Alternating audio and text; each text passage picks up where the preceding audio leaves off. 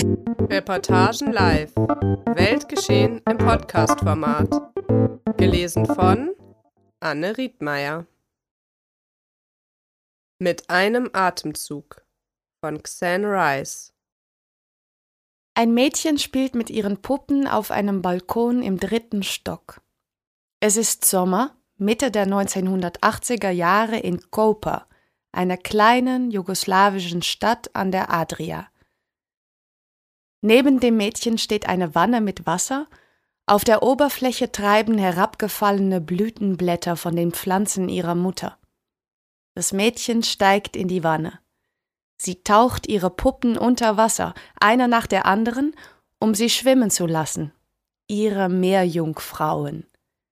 Sie will wissen, wie es sich anfühlt, sich unter Wasser zu bewegen. Bald schon wird sie es erfahren. Der Vater des Mädchens geht mit ihr zum Strand, wo sie durch ein Meerwasserbecken wartet. Sie holt Luft, taucht unter die Oberfläche und schiebt sich mit den Armen vorwärts.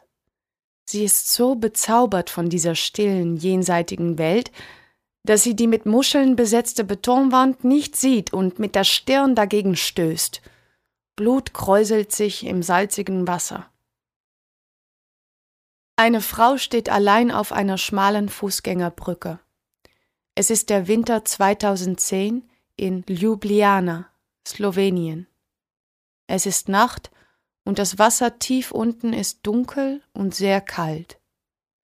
Mehr als zwei Jahrzehnte sind vergangen, seit ihr Blut in dem Felsenbecken auf Wasser traf, und seither hat sie so viel mehr Leid, Schmerz und Verlust erfahren. Die Frau ruft leise ins Universum hinaus. Ich kann nicht mehr. Wenn sie über die Brüstung klettert und springt, ist alles vorbei. Eine Taucherin treibt auf dem Rücken über eine Meereshöhle.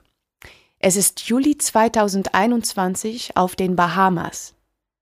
Sie trägt einen dünnen Neoprenanzug eine winzige Stirnlampe und eine Flosse aus Kohlefasern, die an ihren Füßen wie die Schwanzflosse einer Meerjungfrau aussieht. Sie ist 39 Jahre alt und die beste Freitaucherin der Welt. Nur wenige Menschen, allesamt Männer, sind mit einem einzigen Atemzug tiefer in den Ozean getaucht als sie. Eines Tages wird sie sie vielleicht übertreffen keine Regung in ihrem Gesicht, ebenso leer ist ihr Geist. Das ist Absicht. Denken verbrennt Sauerstoff, und die Luft in ihrer Lunge muss sie nahezu 120 Meter tief in Deans Blue Hole tragen, wo es so dunkel ist, dass ihre Augen, wenn ihre kleine Lampe ausfällt, genauso gut verbunden sein könnten. Derselbe Atemzug muss sie aus der Dunkelheit auch wieder zu den Sonnenstrahlen zurückbringen, die sich im türkisfarbenen Wasser brechen. 210 Sekunden lang wird sie im Grenzbereich zwischen diesem und dem nächsten Leben schweben. An einem Ort, wo das Gewicht des Wassers sie in eine feste Umarmung drückt und ihre Lunge auf die Größe von Tennisbällen schrumpfen lässt wo ihr Herzschlag sich auf 30 Schläge pro Minute verlangsamt und ihre Arterien sich verengen, um die Blutzufuhr zu Armen und Beinen zu unterbinden, wo sie, wenn beim Aufstieg der Sauerstoff zu knapp wird, ohnmächtig wird und darauf vertraut, dass die Sicherheitstaucher in ihren weißen Westen sie zur Oberfläche ziehen, ihre Namen rufen und auf ihre Augenlider blasen, um das Atmen zu stimulieren und sie davor zu bewahren, noch weiter abzutreiben in Richtung Tod. Neun Monate hat die Taucherin für diesen Moment trainiert, gelitten, ihren Atem so lange angehalten, so viele Male, unter Wasser, beim Gehen, auf ihrem Bett liegend, dass sie, als ihr Mund sich endlich wieder öffnete, sich vorstellte, sie atme den ganzen Himmel ein. Nachdem sie so viele Male so tief getaucht war, fühlte sie sich am Ende des Tages zu müde, um auch nur den Schlüssel ins Schloss ihrer Wohnungstür zu stecken.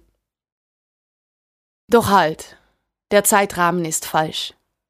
Sie hat sich nicht nur neun Monate, sondern ihr ganzes Leben lang vorbereitet. Von einer in der Nähe schwimmenden Plattform aus beginnt ein Schiedsrichter mit einem rosaroten Hut mit breiter Krempe den Countdown. Fünf, vier, drei, zwei, eins, Top Time! Die Taucherin nimmt einen langen Atemzug, ehe sie geräuschvoll nach Luft schnappt, wie ein Fisch auf dem Trockenen. Acht kleine Atemzüge, die ihre Lungen randvoll packen. Dann rollt sie sich sanft auf den Bauch und taucht wie eine Ente mit dem Kopf voraus das Seil entlang nach unten. Sie schließt ihre Augen. Nur wenige Schläge ihrer Schwanzflosse lassen die Meerjungfrau verschwinden. Es folgt noch eine Ankündigung. Alenka Artnik, Slowenien, 118 Meter, Weltrekord verdächtig. Nahezu 6000 Menschen haben den Mount Everest bestiegen. Nur ein paar Dutzend sind 100 Meter tief im Ozean frei getaucht. Wir sind Landtiere, und wenn man uns das Schwimmen nicht in jungen Jahren beibringt, löst das offene Wasser Urängste in uns aus. Wir geraten in Panik, wenn wir den Atem anhalten. Ein Mensch schafft das durchschnittlich vielleicht 60 Sekunden. Wenn man uns jedoch Nahrung oder Reichtum oder Ruhm in Aussicht stellt, können wir gegen unsere Instinkte handeln.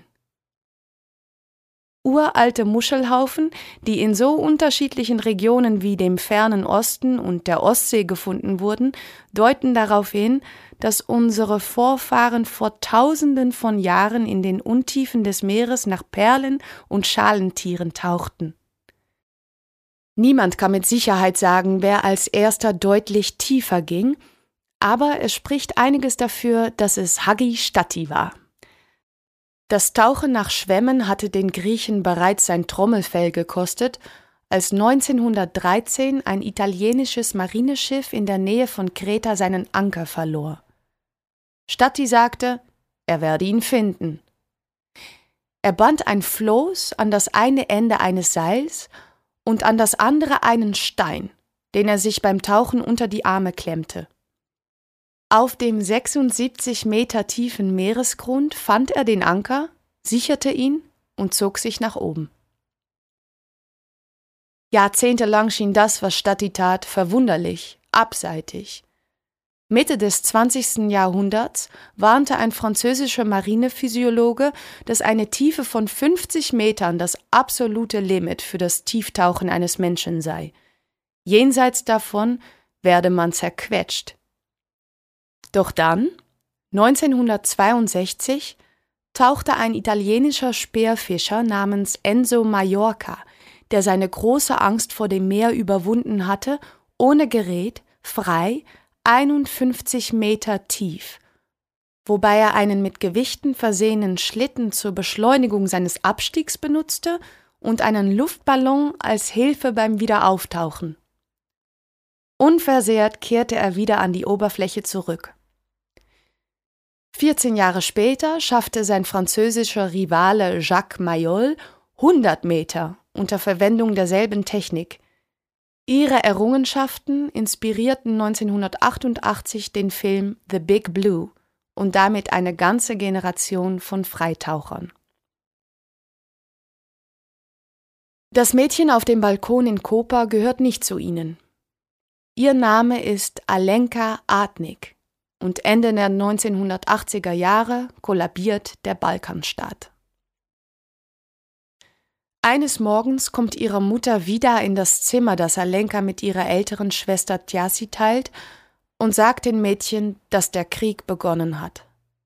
Zehn Tage später ist er vorbei, zumindest für Slowenien, das seine Unabhängigkeit erlangt, während das übrigen Jugoslawien im Chaos versinkt.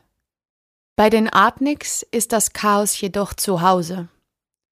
Vida war erst 18, als sie Frank heiratete, einen geschiedenen Mann, der das Sorgerecht für seinen kleinen Sohn Simon hatte, was für die damalige Zeit ungewöhnlich war.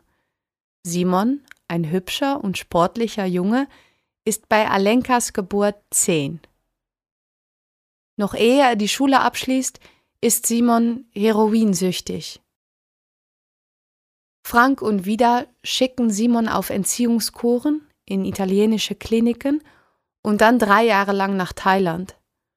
Bei seiner Rückkehr nach Hause ist er clean. Sein Vater Frank, der trinkt, ist es nicht. Frank ist immer ein stolzer, unabhängiger Mann gewesen, der sich nie von der kommunistischen Partei anwerben ließ. Während der Arbeitswoche betreibt er ein erfolgreiches Klempnergeschäft an den Wochenenden verschwindet er stundenlang im Wald, um Kräuter zu pflücken, wilden Spargel und Pilze. Die Tannennadeln, die bei seiner Rückkehr von seinen Kleidern fallen, bringen den Duft des Waldes mit nach Hause. Doch bald nachdem die Sorgen mit Simon beginnen, wird Franks Trinksucht schlimmer. In der einen Woche ist er betrunken, in der nächsten ist er nüchtern. An manchen Tagen kippt er vor dem Wohnblock ohnmächtig um. Wenn Alenka, noch ein Grundschulkind, zu Hause Alkohol findet, schüttet sie ihn in den Ausguss. Frank kauft mehr. Sein Geschäft geht pleite, wieder arbeitet in der Kantine einer Fabrik als Köchin. Sie lässt sich von Frank scheiden, doch sie leben weiter unter einem Dach. Er schläft im Wohnzimmer und sobald wieder von der Arbeit nach Hause kommt, flüchtet sie in ihr Schlafzimmer. Nachts hört Alenka ihre Mutter weinen und ist in Sorge, dass sie sich etwas antun könnte. Das junge Mädchen nimmt ihre Bettdecke in den Arm, als halte sie ihre Mutter. Wenn sie entkommen will, steckt sie eine gelbe Kassette in ihrem Kassettenrekorder und verliert sich in der Erzählung von Heidi, dem Waisenkind, das mit seinem Großvater in den Alpen lebt. Simon wird rückfällig und die Polizei, die nach ihm sucht, klopft an die Tür. Sohn und Vater, der Drogensüchtige und der Alkoholiker, streiten unentwegt. Am Strand in Koper, wo Alenka sich damals den Kopf anstieß, gibt es einen Kajakclub. Die Boote sind eng und instabil, aber schnell. Alenka ist neun, als sie dem Club beitritt. Auf dem Meer vergisst sie den Streit in ihrer Familie. Alles, was zählt, ist ihr Schlag, ihr Atmen, das Wasser, das Jetzt. Der Club wird zu ihrem zweiten Zuhause, einem Zufluchtsort. Sie trainiert jeden Tag, an den Wochenenden zweimal und wird in die Junioren-Nationalmannschaft des Sprint-Kajak-Teams aufgenommen. Als sie alt genug ist, um einen Schlüssel für das Clubhaus anvertraut zu bekommen, beginnt sie die Schule zu schwänzen, um allein zu paddeln. 1998 bricht sie mit 17 die Schule ab und sagt ihren Eltern, dass sie eine professionelle Kajakfahrerin werden möchte. Das ist zwar plausibel, aber völliger Unsinn. In Wahrheit will sie einfach nur weg. Stattdessen ist es die Mutter, zu der Alenka ein so enges Verhältnis hatte, die die Familie verlässt, um mit einem anderen Mann zu leben. Alenkas Schwester, Tjasi, ist längst nach Ljubljana gezogen, in die größte Stadt Sloweniens, und Simon ist wer weiß wo. Alenka bleibt allein mit ihrem Vater. Der Zorn und die psychische Gewalt, die sich einst gegen seine Frau und seinen Sohn richteten, treffen nun Alenka. Er wirft ihr sein Unglück und sein Versagen vor und zerbricht dadurch auch das letzte bisschen Selbstvertrauen, das ihr noch geblieben ist. Sie fühlt sich hilflos. Sie denkt an Selbstmord.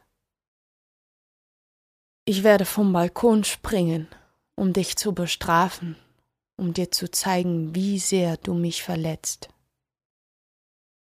Ich werde vom Balkon springen, um dich zu bestrafen, um dir zu zeigen, wie sehr du mich verletzt.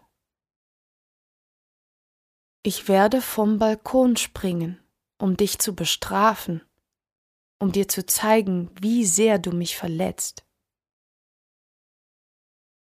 Wie das neues Leben entfernt sie noch mehr von Alenka und 2001 heiratet sie zum zweiten Mal. Im Jahr darauf zieht Alenka, die des emotionalen Missbrauchs durch ihren Vater überdrüssig ist, nach Ljubljana, wo sie in einem Skaterladen arbeitet, um für ein Zimmer in einer Wohngemeinschaft zu zahlen. Sie trinkt und feiert zu viel, ein Ventil, um den Druck ihres Traumas abzulassen. Sie fühlt sich einsam. Eine Reihe von Liebesbeziehungen vermag nicht, sie aus ihrem Tief herauszuziehen. Eines Nachts, 2004, ruft Simon Alenka aus einer Entzugsklinik an. Sie ist zu müde von seinen Kämpfen und ihrem eigenen Leben und geht nicht ans Telefon. Am nächsten Tag erliegt sein Körper den verheerenden Auswirkungen der Sucht. Bei Vida wird zwischenzeitlich Krebs diagnostiziert und nach einem fünf Jahre dauernden Kampf gegen die Krankheit stirbt auch sie. Abgeschnitten von ihrer Familie fühlt Alenka sich nicht in der Lage, über den Tod ihres Bruders und ihrer Mutter angemessen zu trauern, und Frank, immer noch in Koper, quält sie aus der Ferne weiterhin mit seinem manipulativen Verhalten. Das Gewicht der Mühsal ihrer Familie hat sie noch tiefer in die Verzweiflung gestoßen. Sie ist sich dessen nicht bewusst, aber in jener Winternacht 2010 auf der Brücke ertrinkt sie in Schmerz. Nahezu zehn Jahre sind vergangen, seit Alenka erstmals der Gedanke kam, vom Balkon zu springen, um ihren Vater zu bestrafen. Ihre verbleibenden Reserven an Selbstwertgefühl sind nun, da sie allein ist und auf das Wasser unter sich blickt, beinahe aufgebraucht. Doch ihr Verzweiflungsruf an das Universum löst tief in ihr etwas aus. Ihr wird bewusst, dass es die Mühsal ihrer Familie ist, die sie wie ein Gewicht an diesen dunklen Ort, diesen Abgrund gezogen hat. Ich will das nicht.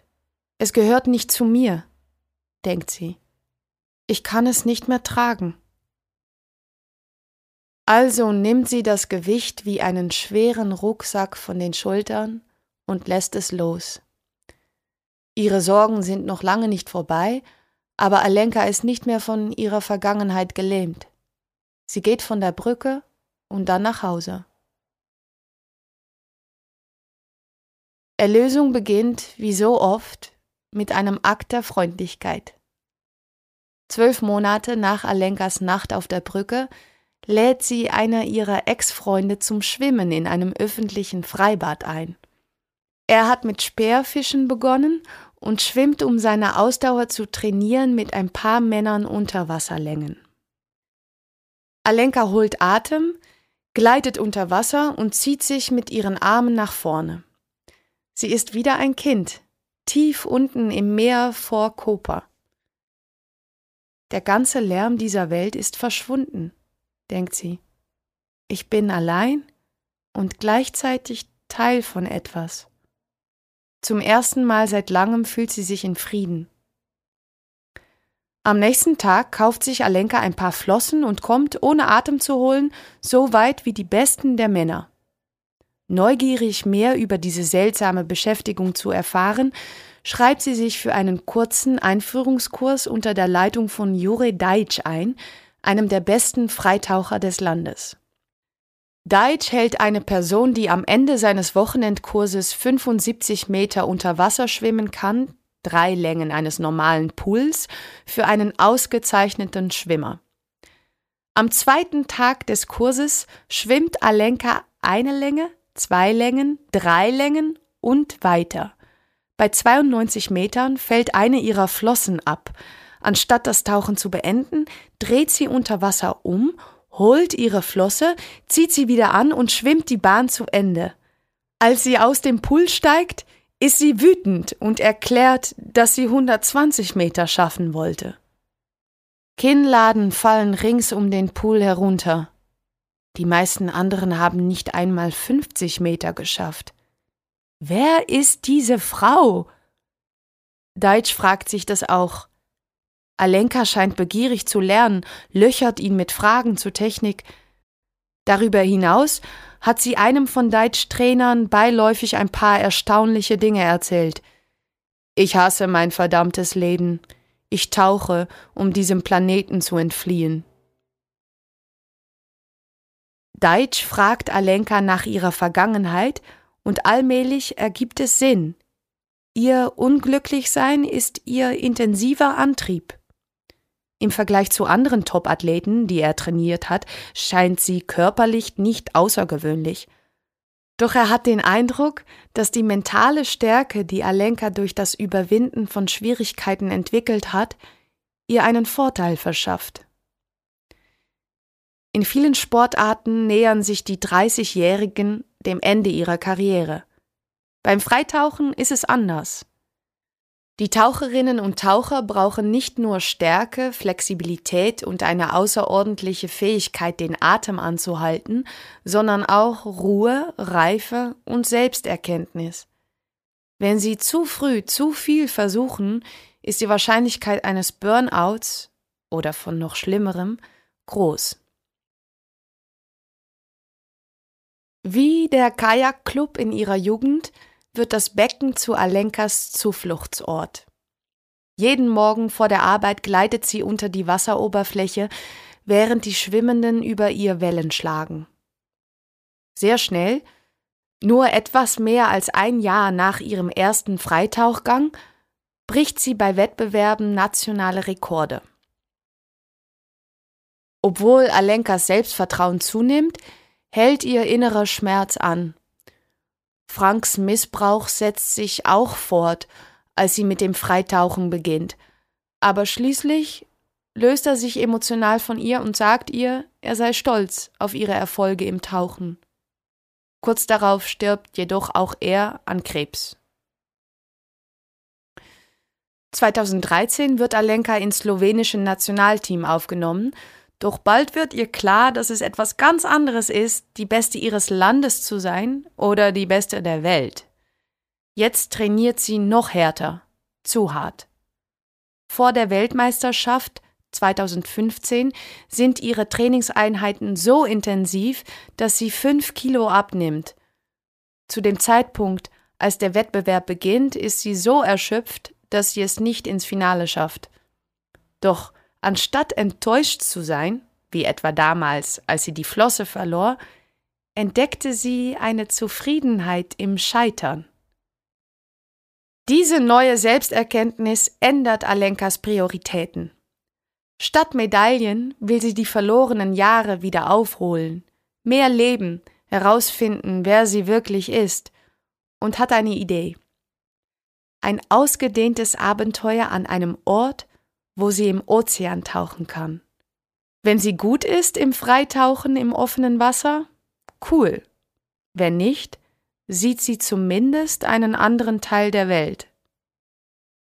Im Sommer 2015 reist Alenka nach Wies, eine Insel vor der Küste Kroatiens, wo sie sich einige Wochen lang entspannen will. Sie trifft ein paar slowenische Freunde, die Freitauchkurse organisieren. Einer davon soll gerade beginnen, erzählen sie Alenka, und zwar mit einer ganz besonderen Trainerin, Natalia Molchanova.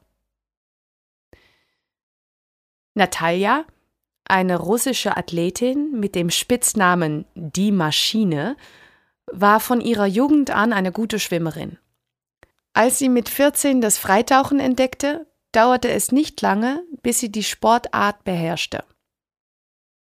Sie war die erste Frau, die im Becken 200 Meter unter Wasser schwamm und die erste Frau, die ihren Atem acht Minuten lang halten konnte. Darüber hinaus war sie die erste Frau, die im Ozean tiefer als 100 Meter tauchte. Mit 53 ist Natalia die beste Freitaucherin aller Zeiten und hält immer noch die meisten Weltrekorde bei den Frauen, sowohl im Becken als auch im Meer. Ist es das Universum, das hier wieder mit Alenka spricht? Sie hatte Natalia kurz bei früheren Wettbewerben getroffen, doch jetzt hat sie die Gelegenheit, sie richtig kennenzulernen und Unterricht bei einer Meisterin zu nehmen. Alenka streicht ein paar ihrer Urlaubspläne und meldet sich für den Kurs an. Die zwei Frauen sind einander sofort über ihre Vernarrtheit in Katzen verbunden. Natalia erzählt, dass sie gerade erst surfen gelernt habe und erklärt ihre Liebe zum Meer. Im Becken zu tauchen sei wie auf einem Laufband zu joggen, sagte Natalia einmal. Das Tauchen im Meer dagegen wie ein Lauf im Wald. In den Inselgewässern lernt Alenka noch mehr über diesen Unterschied. Unsere Körper sind etwas weniger dicht als Wasser, so dass wir nahe der Oberfläche schweben, aber hart treten müssen, um nach unten zu tauchen. Doch je tiefer wir gehen, desto mehr Wasser drückt von oben auf uns. Mit zunehmendem Druck erhöht sich auch unsere Dichte. Schließlich wird es zu viel und wir sinken wie ein Stein. Wir brauchen nicht mehr zu strampeln, die Schwerkraft nimmt uns mit, wir sind im freien Fall. Alenka gibt dem Druck nach und es ist ein großartiges Gefühl. Beim Absteigen ist sie nur noch im Augenblick. Jenseits des Wassers existiert nichts mehr, nicht einmal ihre eigene Identität. Ich bin allein, aber fühle mich mit allem verbunden. Ich falle ins Zentrum des Universums, denkt sie. So muss das Gefühl beim Fliegen sein. Bei ihrem tiefsten Tauchgang mit Natalia erreicht sie 49 Meter. Nach Abschluss des Freitauchkurses plant Natalia zum Training auf der Insel zu bleiben, doch sie bekommt einen Anruf von einem wohlhabenden Paar, das Privatunterricht in der Nähe von Spanien nehmen möchte. Alenka begleitet Natalia zur Fähre und verabschiedet sie. Einige Tage später erfährt die fassungslose Tauchergemeinschaft auf Wies und auf der ganzen Welt, dass Natalia vermisst wird. Nach dem Unterricht mit ihren Kunden machte sie einen Tauchgang, von dem sie nie wieder zurückkehrte. Trotz ausgedehnter Suche wird Natalias Leiche nie gefunden.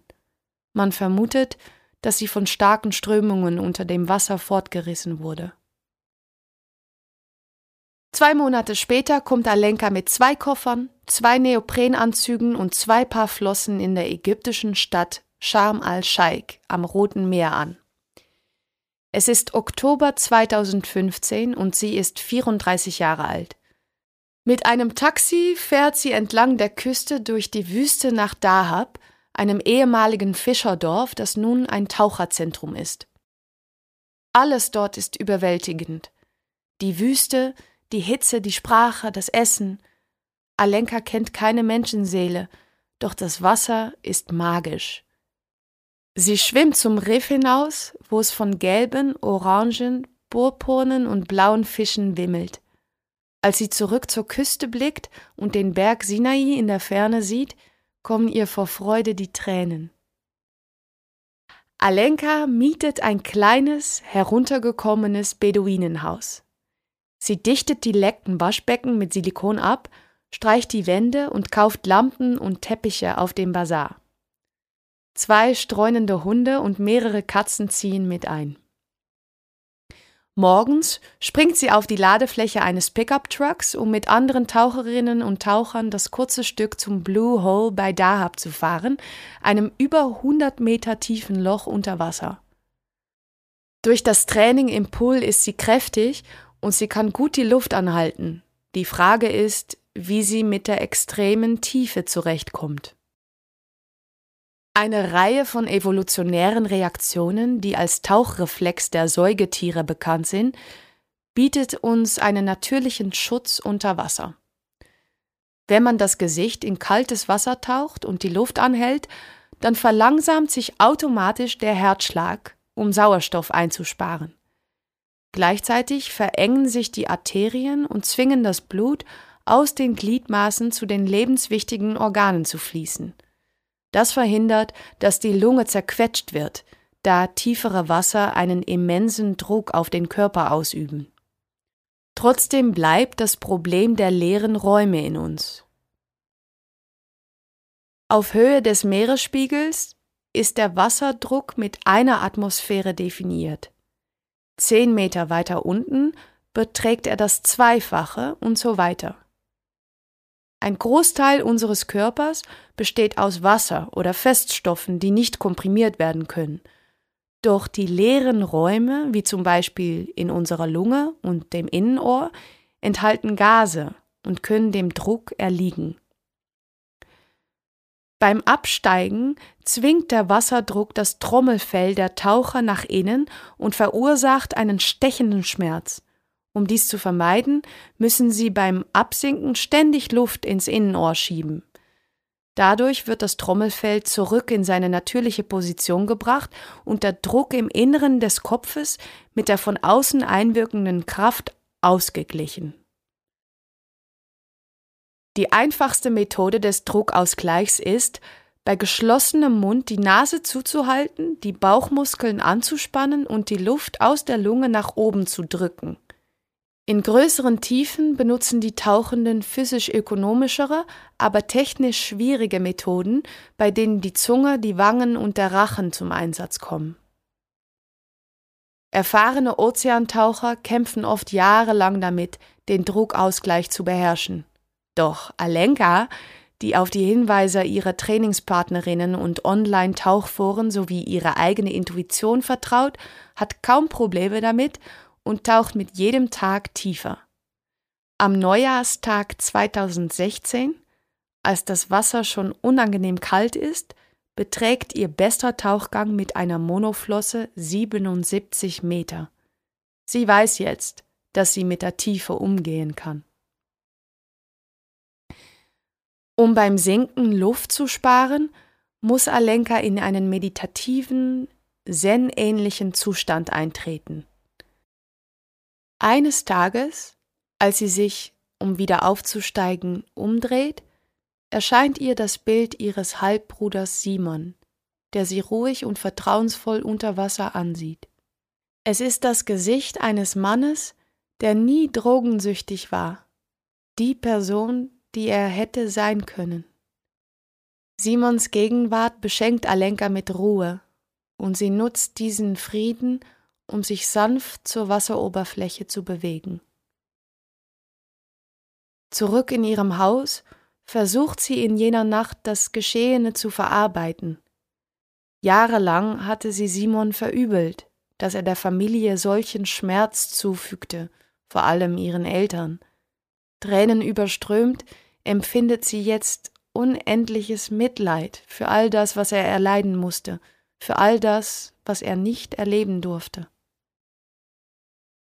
Als Alenka Dahab neun Monate nach ihrer Ankunft verlässt, ist sie 92 Meter in die Tiefe getaucht, nur neun Meter hinter dem Weltrekord der Frauen mit Monoflosse. Die Weltmeisterschaft 2016 in der Türkei steht an, sie ist die einzige Taucherin aus Slowenien, die antritt. Alenka, die in der Welt der Meeresfreitaucher noch völlig unbekannt ist, versetzt die Konkurrenz in Erstaunen, als sie den Wettkampf mit Monoflosse mit einem 86 Meter tiefen Tauchgang gewinnt. Auch in der Disziplin mit zwei Flossen wird sie Erste und bricht den Weltrekord. Freitauchen ist mit einem tödlichen Risiko verbunden. Wenn man auf dem Weg nach unten zu stark drückt, kann es zu einer Quetschung kommen, bei der das Lungengewebe dadurch reißt, dass es zusammengedrückt wird und man Blut spucken muss. Wenn man die Zeit für den Weg nach oben falsch einschätzt, kann man ohnmächtig werden, weil das Gehirn abschaltet, um den wenigen im Körper verbliebenen Sauerstoff zu sparen. Dank strengerer Regeln und der Anwesenheit von Sicherheitstauchern sind Todesfälle bei Wettbewerben im Freitauchen selten kommen aber durchaus vor. 2013 starb der Amerikaner Nicholas Mavely an einer Lungenverletzung beim Versuch eines 72 Meter tiefen Tauchgangs ohne Flossen beim Vertical Blue, einem Wettbewerb auf den Bahamas, dem Highlight des Jahres für Profitaucher. 2018 erhält Alenka ihr erstes Angebot beim Vertical Blue zu tauchen. Kurz nachdem sie als vierte Frau überhaupt 100 Meter getaucht ist, nach Natalia Molchanova und zwei Sportlerinnen, die auch auf der Einladungsliste des Vertical Blue stehen, die Japanerin Hanako Hirose und Alessia Zecchini, ein 26-jähriges italienisches Wunderkind, die mit 13 zu tauchen begann. Wie Stabhochspringer müssen auch Freitaucherinnen vor dem Start ihr Ziel bekannt geben. Die Organisatoren passen für alle am Wettkampf Teilnehmenden die Länge des Seils an. Am Ende dieses Seils befindet sich eine Platte, an der Kärtchen befestigt sind. Damit ein Versuch als erfolgreich gewertet wird, muss der Taucher, nachdem er wieder an der Oberfläche ist, dem Richter ein Kärtchen aushändigen, mit Fingern und Daumen ein Okay signalisieren und mit dem Kopf über Wasser 20 Sekunden lang bei Bewusstsein bleiben. Alenka beginnt ihre Vertical Blue Tauchgänge mit einem Ziel von 100 Metern und erreicht es mit Leichtigkeit. Ein paar Tage später 103 Meter, dann einen Meter tiefer. Wenn sie 105 Meter schafft, zieht sie mit Zekinis Weltrekord gleich – Hirose und Sekini erreichen ebenfalls 105 Meter. Jede Taucherin hat weitere zwei Tauchgänge, um noch tiefer zu gehen, doch eine Stimme in Alenkas Kopf sagt ihr, sie solle pausieren. Du brauchst mehr Zeit bei diesen Tiefen, denkt sie. Du bist stark genug, um hier aufzuhören. Hirose geht weiter bis zu 106 Meter und versucht es dann mit 107 Metern. Beim Aufstieg wird sie ohnmächtig. Zecchini fasst 107 Meter ins Visier und triumphiert. Alenkas Entscheidung, nach einem so erfolgreichen Tauchgang auszusteigen, verwirrt ihre Konkurrenz. Warum aufhören, wenn man eine Chance hat zu gewinnen, einen neuen Weltrekord aufzustellen und sein internationales Profil zu schärfen? Alenka hat niemanden, zu dem sie zurückkehrt, keinen Partner, kein Kind und keinen Job. Was hat sie zu verlieren? Doch Alenka hat ihr Tauchgang etwas gelehrt. Wenn du ganz am Rand des Abgrunds warst und das gefunden hast, was dich wieder an die Oberfläche zurückkehren lässt, nämlich das Leben, dann hast du alles zu verlieren. Sie fühlt eine zu große Verantwortung dem Leben gegenüber, um etwas nur ihres Egos wegen zu tun. Deshalb hat Alenka nie eine Lungenquetschung erlebt. Deshalb ist sie eine der ganz wenigen Wettbewerbsteilnehmerinnen, die nie den Atem eines Sicherheitstauchers auf den Augenlidern gespürt hat, um sie aus diesem atemlosen, säugetierartigen Zustand zurückzuholen. Deshalb ist sie bis zum heutigen Tag noch nie ohnmächtig geworden. Sie weigert sich, eine Gefahr für sich selbst zu sein. Alenka bleibt nirgendwo lange und lebt wie eine Nomadin. Die erste Hälfte des Jahres verbringt sie zum Training in den Tropen, um sich auf die Wettkämpfe im Sommer vorzubereiten. Es ist ein beneidenswertes, aber einsames Leben, von einem Ort zum anderen, immer auf der Suche nach neuen Trainingspartnern. Anfang 2019 begegnet sie auf Panglao, einer Insel auf den Philippinen, einem Schweizer Freitaucher, Florian Burkhardt, der eine Auszeit von seinem Job bei einer Bank genommen hat, um sich ernsthaft dem Sport zu widmen. Er und Alenka kommen ins Gespräch, trinken zusammen einen Kaffee und verlieben sich ineinander. Burkhardt verbringt die ganze Saison mit ihr, schaut zu, wie sie 113 Meter in Honduras taucht eine Weltrekordtiefe, die Zecchini in demselben Wettbewerb erreicht. Ein Jahr später, während der Pandemie, ist das Paar zurück auf den Philippinen und sitzt in einer Ferienanlage fest. Da die Strände gesperrt sind, decken Alenka und Burkhardt sich mit Dosen Tomaten, Pasta und Olivenöl ein und passen ihre Trainingsmethoden an. Alenka unternimmt, wie sie es nennt, Apnoe-Spaziergänge, bei denen sie den Atem anhält, während sie den Kühen auf dem Weg ausweicht. In dem Pool des Resorts, der vor Schmutz zunehmend trüb wird, hält sie den Atem 30 Sekunden lang an und schwimmt dann 10 Bahnen, 200 Meter, unter Wasser. Reglos im Wasser liegend verbessert sie ihre persönliche Bestzeit in Atemanhalten auf 6 Minuten und 40 Sekunden. Die Pandemie macht die Wettbewerbssaison 2020 zunichte. Doch kleine, einmalige Events werden veranstaltet. In Griechenland, in Kalamata, bricht Alenka mit 94 Metern den Weltrekord mit zwei Flossen – aber schlechte Bedingungen verderben ihren Tauchgang mit einer Flosse. Nach einem kurzen Zwischenstopp in der Schweiz, wo sie und Burkhardt sich verloben, fliegt sie allein zurück nach Sharm al-Sheikh und kündigt ihr Ziel an. 114 Meter. Beim Aufstieg gleitet sie mit einem Lächeln an dem ihr zugeteilten Sicherheitstaucher vorbei und rührt ihn zu Tränen.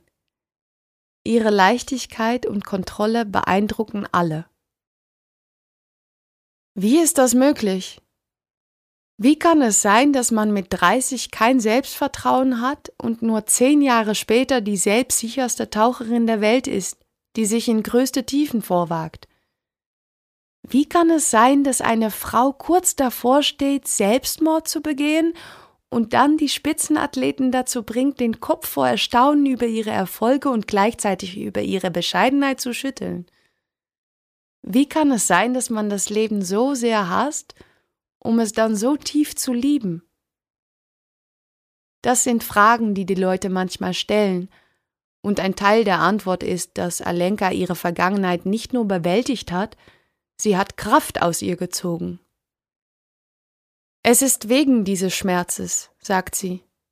Ich habe mich dem Schmerz ergeben, ihn angenommen. Das lässt einen über sich selbst hinauswachsen. Der andere Teil der Antwort ist einfacher. Sie trainiert wie verrückt. Doch was ist mit der Zukunft? Alenka ist 39, wird noch stärker und taucht jedes Jahr effizienter. Der nächste größere Meilenstein für Taucherinnen ist 120 Meter. Es wird zwar nicht einfach sein, sagt sie, aber erreichbar. Vielleicht sogar schon in der kommenden Wettkampfsaison, die mit Vertical Blue im Juli beginnt. Das würde die Frau verlockend nah an den Rekord der Männer bringen, nur zehn Meter davon entfernt. 2017 betrug der Abstand zwischen Männern und Frauen noch 28 Meter, größer als ein sechsstöckiges Gebäude. Anfang Juni 2021, einen Monat vor dem Vertical Blue, trifft die Weltspitze der Freitaucher, 42 Sportlerinnen und Sportler aus 21 Ländern, am Strand ein, um sich zu akklimatisieren.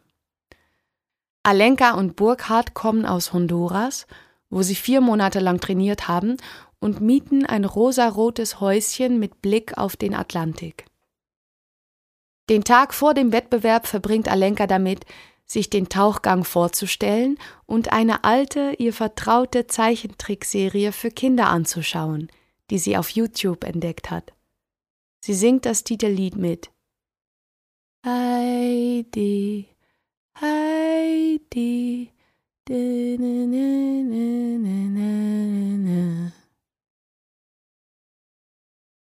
Am Eröffnungstag des Vertical Blue wird der erste Sportler beim Wiederauftauchen an der Wasseroberfläche ohnmächtig. Nach ihm sind einige Taucher erfolgreich, andere, die mit der Tiefe nicht zurechtkommen, kehren zurück, ohne die Bodenplatte erreicht zu haben. Es ist schwierig, das anvisierte Tauchziel geheim zu halten, wenn alle am selben Seil trainieren, aber dennoch geht ein überraschtes Raunen durch die Menge, als der Plan am Eröffnungstag bekannt gemacht wird. Alessia Zecchini versucht 115 Meter, einen Meter tiefer als Alenkas Rekord mit einer Flosse. Gleich nach ihr kommt Alenka an die Reihe, die 118 Meter versucht. Binnen kurzem verwandelt sich der Strand in ein Wirrwarr aus Flipflops, Flossen und Pullnudeln, die von den Teilnehmenden während des Countdowns als Schwimmhilfe benutzt werden. Ehe sie zu der Plattform im Wasser hinausschwimmen, um auf ihren Einsatz zu warten, nehmen Zecchini und Alenka einander fest in die Arme. Die Italienerin ist zuerst an der Reihe. Ihr Tauchgang geht glatt. Dann wird das Seil drei Meter tiefer hinabgelassen. Alenka treibt auf dem Rücken. Der Schiedsrichter mit dem rosaroten Hut zählt den Countdown. Alenka macht sich für den Tauchgang bereit. Der lange Atemzug, die acht Schlucke Luft, die ihre Lunge füllen, die Rolle vorwärts, das Abtauchen wie eine Ente mit dem Kopf voraus. Mit einem Schlag ihrer Flosse verschwindet die Taucherin im blauen Loch, die Arme locker an der Seite. Eine Taucheruhr mit fünf Alarmeinstellungen, die an ihrem Nackengewicht von 1,8 Kilo befestigt ist, meldet ihr beim Hinabsteigen die jeweilige Tiefe. Als der vorletzte Piepton ihr 68 Meter anzeigt, schlägt sie noch einige letzte Male mit der Flosse, ehe sie sich ganz dem freien Fall überlässt.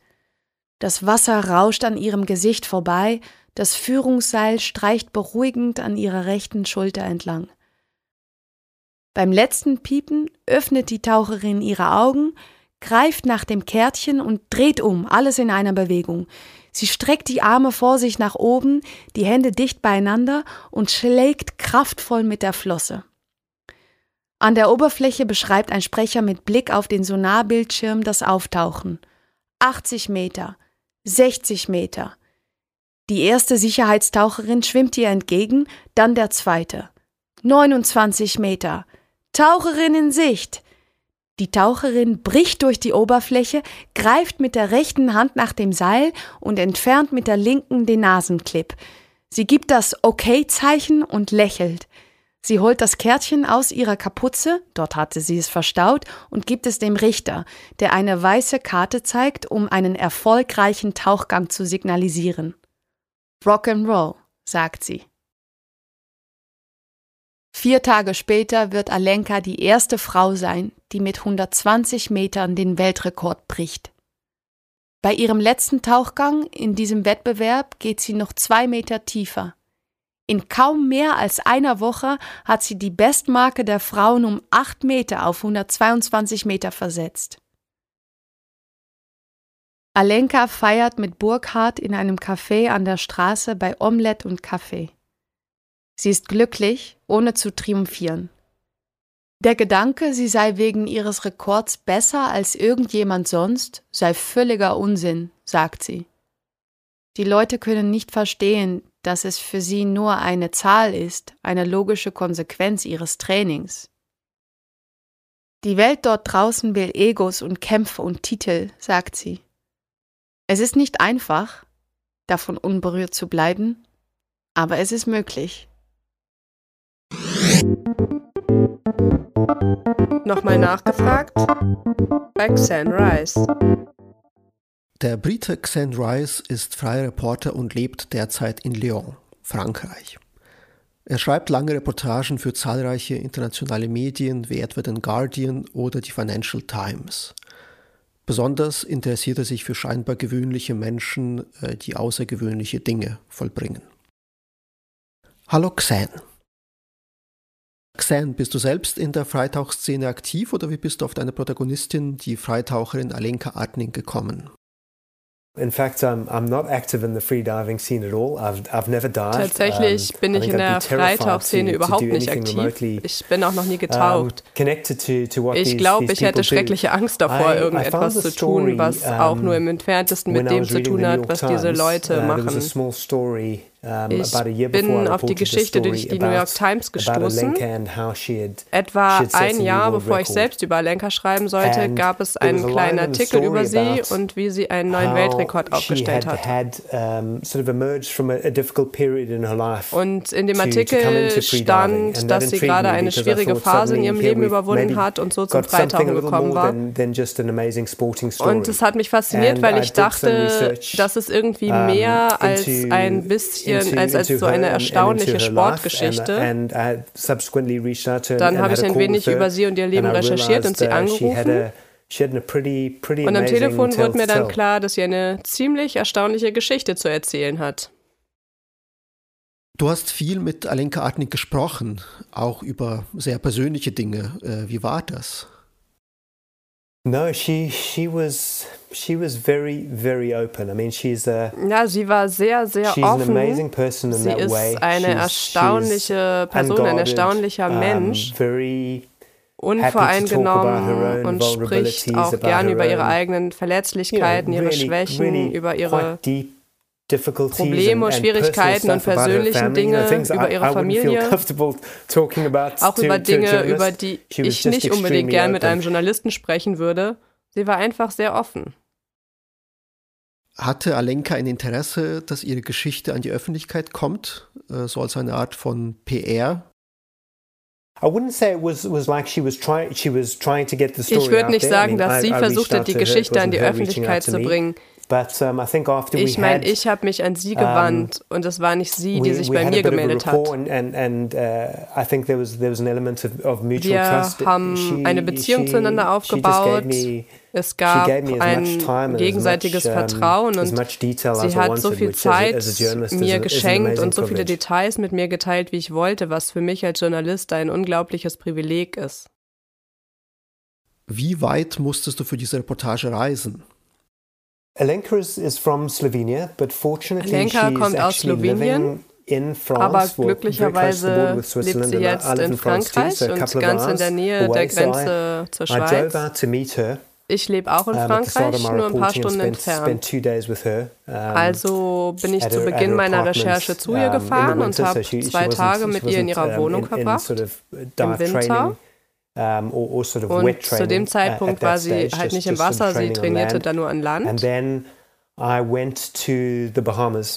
Und dann bin ich auf die Bahamas gefahren. Is, is quite far. das ist natürlich ziemlich and, weit weg.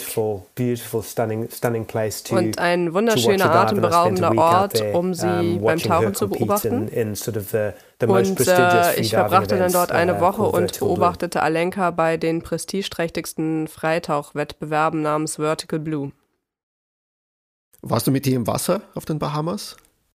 I was in the water. Um, so yeah, one of the strange things about these ich war im Wasser. As a, as das Besondere an diesen Wettbewerben ist, dass man als Fan oder Zuschauer eine Maske und einen Schnorchel aufsetzen uh, kann. Und dann kann man zur Tauchplattform schwimmen und den Tauchern bei ihren Vorbereitungen und beim Abtauchen ins Wasser zuschauen. Not, not, uh, not very long time. I mean, Dann nach einer nicht allzu langen Zeit, so 15 oder 20 Sekunden, verschwinden sie aus dem Blickfeld, weil es so dunkel ist. Selbst wenn das Wasser klar ist, tauchen sie so tief, dass es dort unten einfach dunkel ist. Und später kann man sie dann wieder auftauchen sehen. Äh, konntest du mit ihr wenigstens ein paar Meter mittauchen? You know, when you swim and you, you even go to the bottom of a swimming pool, wenn man schwimmt oder auch nur auf den Grund eines Schwimmbeckens taucht, auch wenn es nur so ein Freizeitschwimmbecken ist, dann fangen die Ohren an zu schmerzen. Und wenn du nicht darauf eingestellt bist, wenn du nicht weißt, was du tust, dann kannst du auf keinen Fall 122 Meter tief tauchen. Und ich glaube nicht, dass ich oder ein normaler Mensch fünf oder zehn Meter nur tief kommen würde, ohne dass ein Ausbilder dabei ist. Also ja, ich war dabei, um zu sehen, wie sie hinunter und wieder auftaucht. Aber wirklich mit ihr zu tauchen, nein, auf keinen Fall. Diese Leute tun etwas extrem Gefährliches und sie haben sich jahrelang lang darauf vorbereitet. Es ist nichts, was ein normaler Mensch einfach so tun kann. Wie konntest du dann so bildhaft schildern, was sich in der Tiefe ereignete? Yeah, well, in two ways. First of all, by talking to to Alenka, and and she then describes ja, to me every step Weisen. of the dive and what Zum she's einen, doing, indem ich mit Alenka gesprochen habe, natürlich. Und sie hat mir jeden Schritt des Tauchgangs beschrieben, was sie tut, ob sie die Augen geschlossen hat oder nicht, wie sie das Seil berührt, wie sie weiß, wenn sie am Boden ankommt, all diese Sachen. Sie ist sehr redegewandt und geduldig darin, wenn es darum geht, diese Vorgänge zu beschreiben. Und nicht nur sie, sondern auch andere Taucher, mit denen ich dann noch gesprochen habe. Und zusätzlich werden diese Tauchgänge auch live gestreamt. Yeah, es gibt dann uh, Kameras, die die Taucher bis auf den uh, Grund begleiten. Sie haben hochmoderne Kameratechnik und Kameraleute, die bei den großen Wettbewerben dabei sind. Und so kann man die Taucher dann beim Abtauchen sehr gut verfolgen. Äh, sind diese Kameras auf den Tauchern befestigt oder wie kann ich mir das vorstellen? Yeah, not, not, not on the divers, but, but going ja, nicht down, auf den Tauchern, aber die gehen yeah, mit ihnen yeah. zusammen runter so und tauchen mit ihnen ab und so kann man sie sehen. Alenka Atnik kann über sechs Minuten lang die Luft anhalten. Äh, wie lange schaffst du es, nicht zu atmen? Hast du es ausprobiert? no, that's a, that's, that's a good question. Um, das ist eine gute Frage. Uh, die Antwort ist no, um, nicht sehr uh, lang. You know, uh, ich habe es nicht selbst versucht. Ein paar Bahnen in einem kleinen Becken, das schaffe ich unter Wasser und das war's. Das ist etwas sehr Außergewöhnliches, dass man sich gar nicht vorstellen kann, dass jemand so lange die Luft anhält. Aber als ich Alenka beim Training in ihrer Wohnung beobachtet habe, als sie diese Atemübung machte, war es einfach phänomenal so diese physischen Veränderungen im Körper zu sehen, im Brustkorb, wie er sich hebt und senkt. Was man mit Training erreichen kann, wenn man richtig atmet und die Muskeln im Brustkorb trainiert, uh, damit sich die Lungen ausdehnen und zusammenziehen können. Auch das ist was, das man meiner Meinung nach erst nach Jahren schaffen kann. An welche Geschichte arbeitest du jetzt? So bizarrely, I'm working on a story about a diver. Lustigerweise arbeite ich gerade wieder an einer Geschichte über einen Taucher. Aber diesmal nicht über einen Freitaucher, sondern über einen Klippentaucher, einen Klippenspringer. Uh, ich weiß nicht, ob ihr diese Red Bull Klippenspringer-Events kennt. Diese Typen springen dabei aus 27 Meter Höhe, also praktisch von einem achtstöckigen Gebäude ins Meer oder in einen See oder in einen Fluss. Da gibt es eine professionelle Tour und es ist total verrückt. Und ich schreibe sozusagen über das männliche Äquivalent zu Alenka. Über den Mann, der den Sport seit vielen Jahren dominiert hat. Ich habe vorhin erst darüber nachgedacht, es gibt einige Ähnlichkeiten. Also Auch er hat in uh, seinem Leben eine Tragödie erlebt und also überwunden. In seinem Fall war es der Tod seines besten Freundes. Und er ist auch der beste Taucher, aber gleichzeitig der bescheidenste Mann auf der Tour. Er ist am einfachsten gekleidet, er hat nur wenige Sponsoren. Ist ein ziemlich erstaunlicher Typ insgesamt und das ist das, was ich als nächstes tue. Reportagen live. Weltgeschehen im Podcast-Format. Eine Koproduktion der Ruhrfestspiele mit Reportagen. Aus Reportagen Nummer 69. Text Xan Rice. Sprecherin Anne Riedmeier. Übersetzung aus dem Englischen Eva Schestag. Interview Dimitri Gavrisch mit Xan Rice. Übersetzung Interview Dimitri Gavrisch. Voice-Over Monika Gies. Redaktion und Konzept Dimitri Gavrisch und Monika Gies. Sounddesign Benjamin Rudert.